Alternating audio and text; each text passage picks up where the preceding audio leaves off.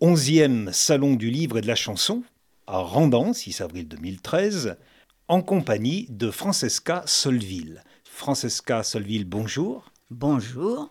C'est la première fois que vous venez à Randan? Non, je suis venue plusieurs fois. Et c'est tellement bien que quand on me demande, je, viens, je cours, je vole. Parce qu'il y a des endroits comme ça où on retrouve tous les copains et, et je suis d'une génération qui aimait la chanson française, euh, la chanson à texte, la belle chanson. Et on se retrouve avec Anne Sylvestre, avec Raymond Gary, avec des. Voilà. Et ça nous remonte un peu le moral. C'est pas qu'on ait le moral à zéro, mais quand même si. Ah, vous avez dit quelque chose. La remontée le moral, ça veut dire quoi? Que pour vous, euh, votre petit monde euh, est en souffrance? Ben, Une vraie crise. C'est que la chanson française n'existe plus dans la culture, disons. Euh, je, je, vis, je suis dans la chanson depuis plus de 50 ans. à l'époque, bon, il n'y avait pas les programmes radio où on imposait enfin à ceux qui faisaient des émissions de passer un tel, un tel, un tel. Je veux dire que maintenant ce qu'on entend, ce je parle de France Inter hein, là aussi parce que c'est quand même une belle, une belle radio. Hein, pour des tas de choses, c'est une belle radio. Mais quand j'entends le matin qui a des playlists. Maintenant, on le dit carrément. C'est-à-dire qu'un monsieur qui, qui décide de ce qui va passer le matin, qui a reçu des, des CD, il n'a même pas entendu, vu en scène, euh, ni écouté vraiment les, les, les chansons. Mais je veux dire, la chanson, c'est en chair et en os. Ça commence comme ça, la chanson.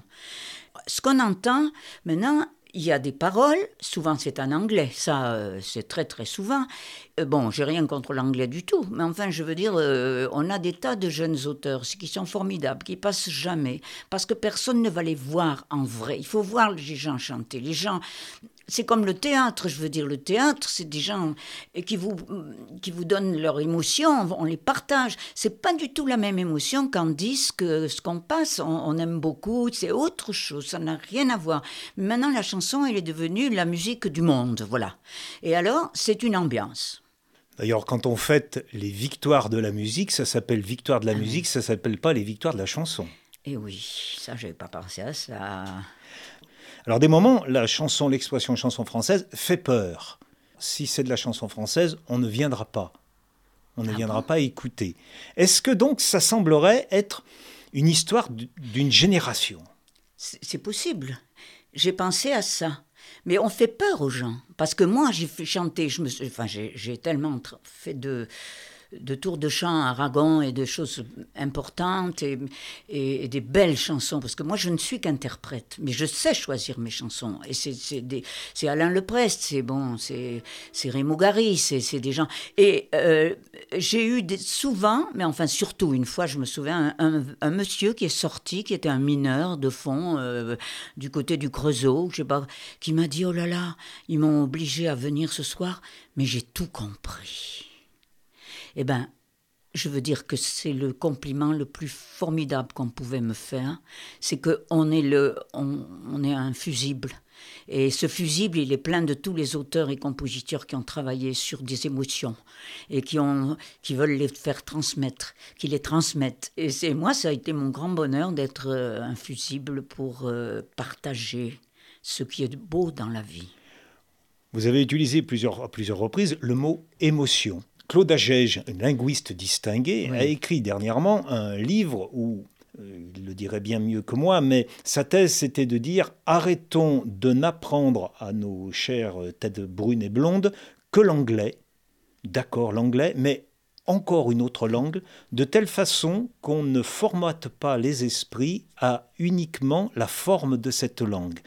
Vous avez une langue, utilisez-la pour penser et traduire vos émotions plutôt que de bondir vers euh, une autre langue, ce qui ne veut pas dire les négliger. C'est-à-dire que pour ce qui est de la chanson, on bondit sur l'anglais parce qu'effectivement, la musique, euh, et puis on comprend rien de ce, de ce qu'ils disent, mais c'est toujours clair. Euh, enfin, il y a une.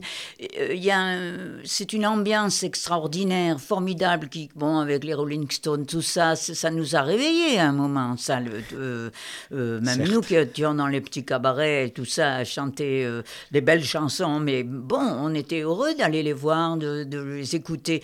Mais bon, c'est autre chose. Et je ne sais plus. Il y a quelqu'un qui a enregistré un disque. Mais j'aimerais bien retrouver ça en français. C'est une traduction des chansons, de, des chansons bien connues, justement des Rolling Stones et tout ça. Quand on lit ça, oh, ben, les paroles, c'est pas terrible, quoi. Voilà.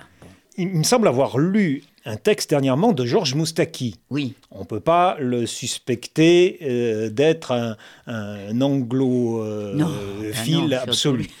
Mais il dit malgré tout que parfois il entend des chansons anglaises. Je crois qu'il cite Léonard Cohen. Ah ben oui, Léonard Cohen. Il dit, et sans comprendre l'anglais, il y a quelque chose, ça serait une autre dimension. Alors, il y a la parole, il y a la musique, vous avez cité l'interprétation sur scène, le, spectacle vivant, et il y a cette idée de climat. Ah oui, oui, non, mais Léonard Cohen, il parle, euh, moi aussi, c'est, c'est un de ceux qui m'impressionne le plus. Et vous saisissez l'anglais, excusez-moi Je parle un peu anglais, enfin, je, oui, j'ai appris à l'école, comme, tout le comme tout le monde. Moi, je parle surtout italien, hein, bon, mais euh, l'anglais. Mais c'est la manière dont cet homme euh, vous emporte et vous envoûte. Oui. Parce qu'il y a des, des gens qui savent envoûter, même avec des choses pas très forcément intéressantes. Je ne parle pas de, de Leonard Cohen, mais je dis dans la vie, on rencontre des gens qui sont, qui sont prêts à vous emmener dans un monde que vous ne connaissez pas. Que, qui va vous, il va vous ouvrir des portes. Parce que la vie, elle est faite de ça. Moi, toute ma vie, j'ai rencontré des gens qui m'ont ouvert des portes. Et il y a des gens qui sont toujours enfermés dans leur lieu. Ça, c'est horrible, quoi. Alors, c'est vrai que vous avez fait des belles rencontres dans votre vie. Et ça a commencé en 1959 avec, euh, euh, je crois que c'est euh, Ferret et Jacques Douai qui vous, qui vous ont guidé, mené, allez, d'aller voir du côté de Macorlan et ah, du ben, côté d'Aragon. C'est un homme merveilleux. Et Aragon, c'est Ferret qui m'a donné ces dix chansons. Il les avait pas enregistrées, elles n'étaient pas éditées, mais un soir, il a chanté à la Il a chanté ces dix chansons. Moi, j'étais dans le chant classique, mais il y avait euh, Philippe Girard, qui était un très bon musicien, et qui m'avait demandé, euh, comme ça, dans des coulisses, je sais pas quoi, est-ce que ça vous ennuierait pas de venir m'aider, de venir chanter deux, deux textes d'Aragon que j'ai mis en musique? J'ai chanté ce soir-là devant à la mutualité euh, deux chansons d'Aragon, et Ferré était là. Et quand j'ai entendu une chanson de Ferré, je suis allée le voir, et lui, ça lui avait plu, et il m'a dit, tu viens chez moi demain matin. Je suis allée chez Ferré, il m'a donné ces dix chansons qui n'étaient pas éditées, écrites à la main. On est allé dans un, dans un lieu, à l'époque on n'avait pas euh, d'imprimante chez nous du tout, euh, donc il fallait aller dans des endroits spéciaux pour, pour faire photographier des textes. Et moi j'ai, les chansons d'Aragon, euh, Ferré, comme ça, avec le, tout.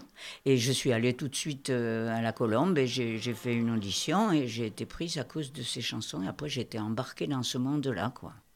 Et là, c'est pas une porte qui s'ouvre, c'est un portail. Et oui. Non, mais comme j'ai fait des études de lettres, j'étais licenciée de lettres aussi. Je veux dire que la, la littérature, ça a été très important. Un papa qui était d'origine gasconne, on dit, et une maman italienne, d'où votre prénom. Voilà.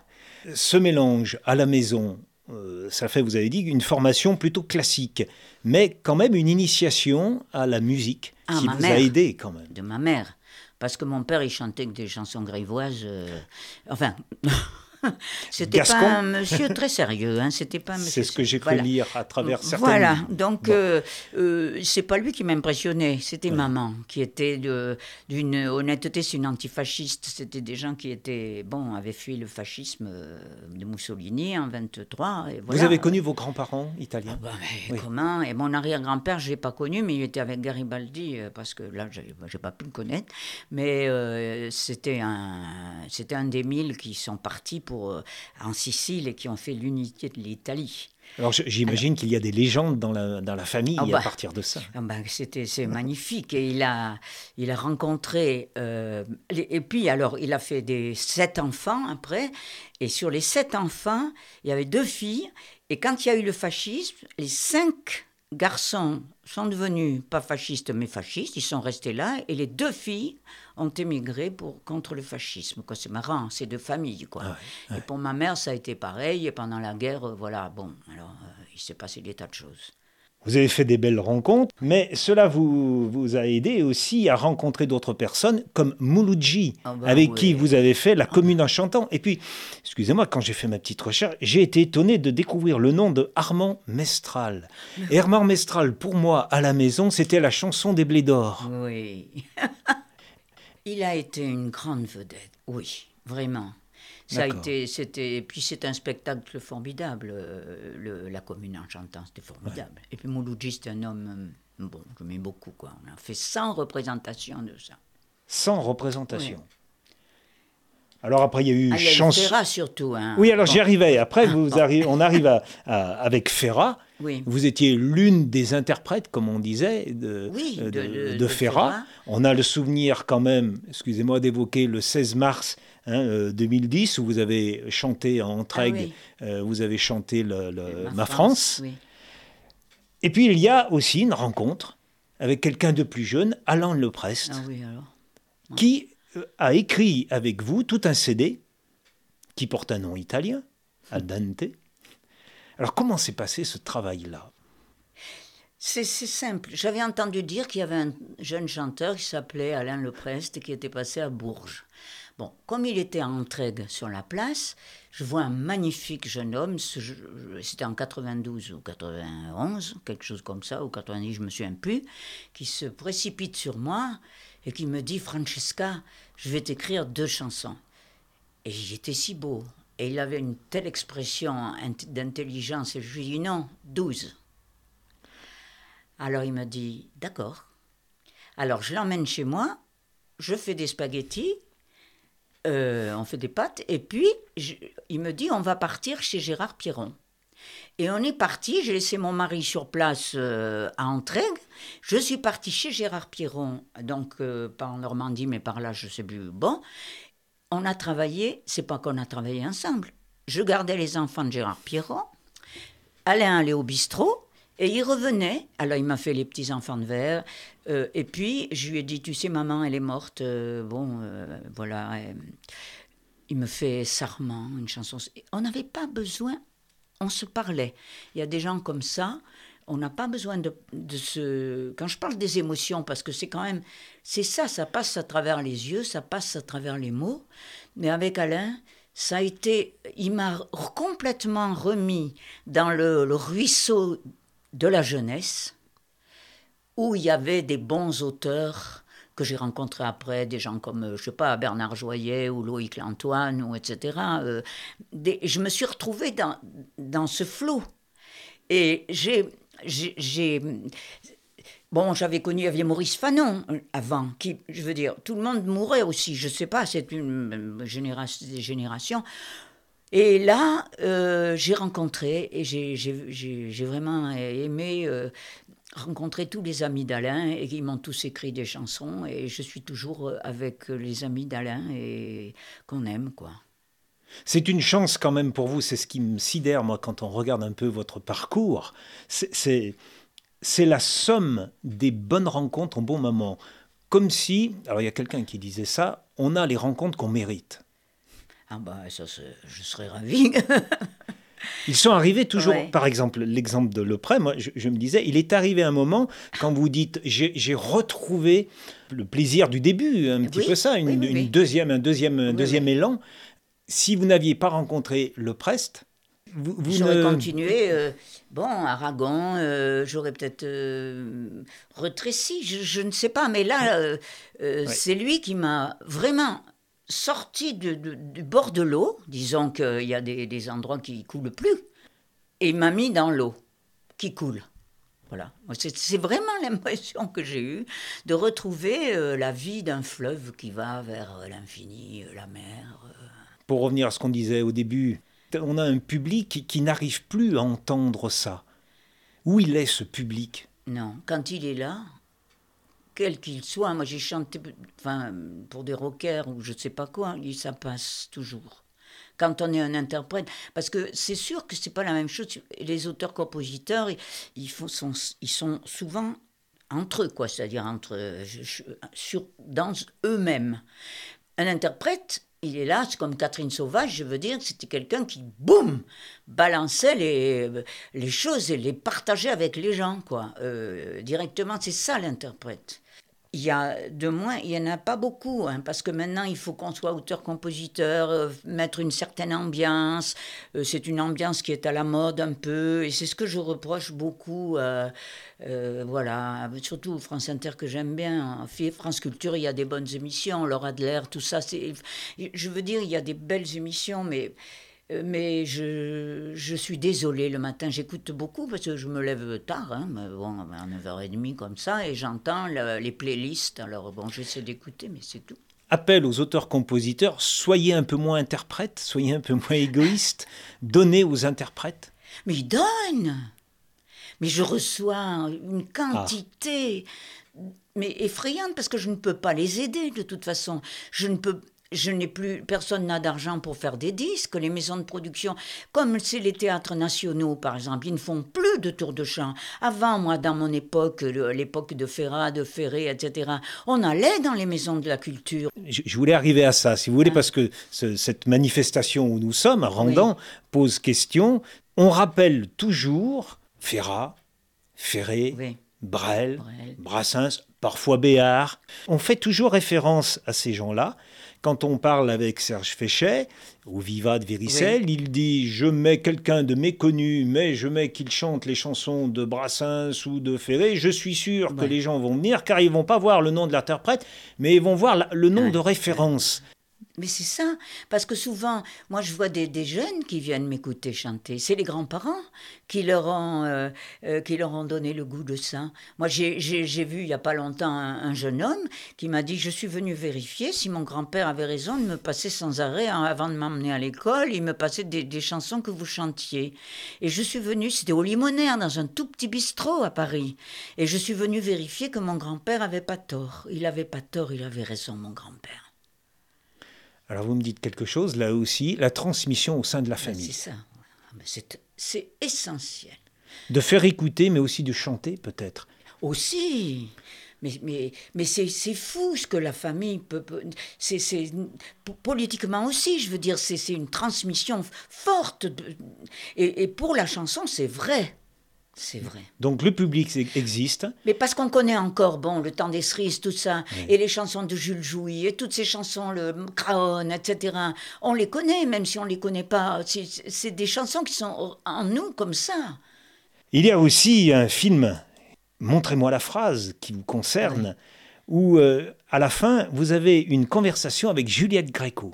Oui. Vous la connaissiez bien, Juliette Gréco? Juliette a été toujours quelqu'un d'une gentillesse avec moi. Mais quand il y avait des ventes de disques, de livres, des foires aux livres, la première fois que j'avais fait un 45 tours, vous vous rendez compte, c'était en 60, 1960. Et elle est passée devant là, et, et moi j'avais fait un 45 tours avec Aragon, Louis Aragon, deux chansons d'Aragon, et un Macorlan, Pierre Macorlan. Et elle est, elle est passée, elle m'a vu, elle a regardé mon, mon 45 tours, elle m'a dit, oh là là, c'est bien, qu'est-ce que c'est, etc. Et elle a toujours été comme ça. Et pendant les manifs en 68 et tout ça, on s'est vu, et les manifs féministes aussi, elle sortait quand même pas mal. Et, maintenant, je vais chez elle. Je, veux dire, c'est une femme qui, qui, qui est d'une honnêteté extraordinaire. Euh, elle n'a jamais été emportée par euh, son succès ou par. Euh, elle a toujours bien choisi ses chansons. Elle a jamais. C'est pas. moi, j'appelle ça l'honnêteté quand on, on fait que ce qu'on veut et qu'on se fout complètement de si ça rapporte ou pas. Juliette, elle était droite. Elle est mais voilà, euh, je, suis heureuse de l'avoir, euh, qu'elle ait bien voulu euh, m'apporter de l'attention à, mes débuts aussi. C'est vous qui avez eu l'idée de converser avec elle? Ah, ah oui, bien sûr. Ah ben bien sûr. J'ai dit, j'ai demandé à Alain Leprest, à, à Gréco, et voilà. Est-ce que je peux vous demander de lire ce petit poème de Jeanne Moulin, s'il vous plaît? On mourra de quoi? D'avoir vécu, pardi. Et de quoi aura-t-on vécu? D'attendre qu'on meure, que diable Alors à quoi tout cela rimait-il? Mais à rien. Il n'y a que la poésie qui rime. Et encore. Merci beaucoup.